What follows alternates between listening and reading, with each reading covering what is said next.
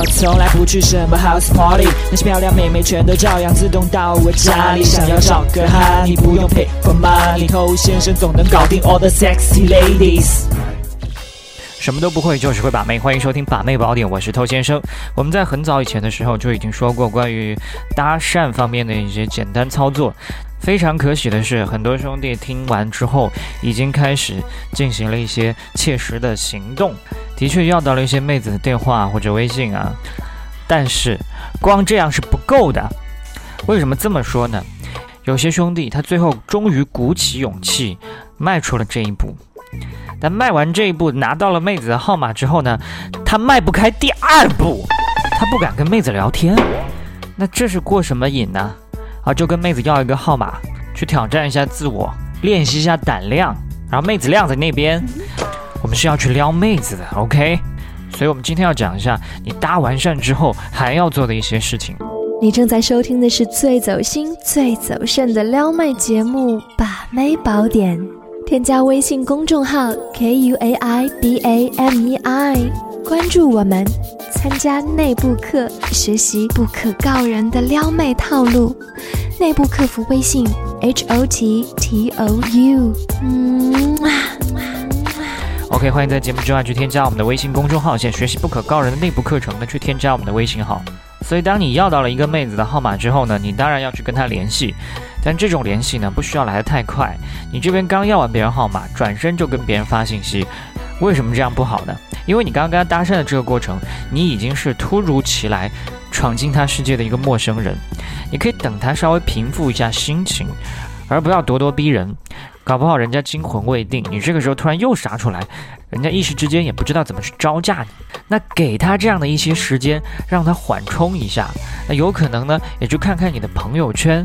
对你有个大致的了解，放一放，期待值也更高一些。当然也不用隔太久，隔太久的话，搞不清你什么套路。哎，搭完讪没了，等人家对你印象已经比较模糊的时候，哎，你又出现，这种感觉很怪。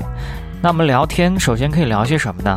当然就是情景回放了，回放一下你跟他搭讪的情形，捕捉一些当时的细节，包括你们当时所在的位置，他的一些反应。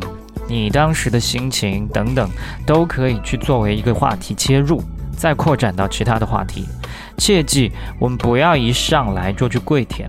有些兄弟他有一种这样的迷思，他觉得我既然去跟一个妹子要号码，那本身我们就已经暴露了需求感，那为什么还要遮遮掩掩，不光明正大让他知道我就是喜欢你呢？神逻辑是吧？你正是因为一开头有这样的举动，有一些需求感，所以你需要接下来跟他的这个过程当中，把前面暴露的需求感给平衡掉啊！而且这个事儿不是一上来就突突突把妹子顶到墙角了，而是你要给她一定的空间，也让她参与到这个过程当中来。我们你来我往，把这个暧昧经营起来，而不是你不断的去逼她，让她最后无可奈何答应你啊！当然，有的时候你加了一个号码。加到之后呢，这个妹子可能不太跟你聊天，这是为什么呢？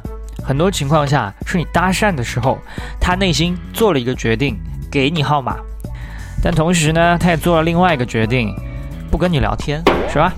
给号码有可能是因为不想跟你纠缠，给了你才能尽快脱身嘛。那也有可能呢是看了你的朋友圈之后发现你很 low，所以碰到加完号码妹子一直不理你的这种情况呢，不需要花太多时间去想，哎，究竟哪一步错了？通常来讲就是印象不好，不用再纠结了，去搭讪下一个。那碰到这些能跟你聊的，我们进入了聊天阶段。那在这个阶段呢，有些兄弟又在犯傻，他就真的是跟妹子来聊天的。就很多兄弟他是完全没有大局观的，他没有想，哎，我来做这个事情最终是要怎么样？我们不是来搭讪的，也不是来聊天的，我们是来泡妹子的，只是把这件事情拆解成了很多步骤。所以，当你跟他的聊天到了一定的温度，你们彼此的吸引、熟悉度都已经积攒够了，一定要出来聊天。那关于邀约的话术呢？你可以去我们的公众号上回复“邀约”两个字，会给你一些帮助。那当然，有的妹子你可能约不出来，因为她有男朋友，先不方便。那关于有男朋友的妹子呢？以后我们的节目当中会继续来跟你讲到。那今天我们先讲这么多，呃，下一节我会继续跟你讲要到妹子电话之后的一些操作。我是头先生，祝你早日成功。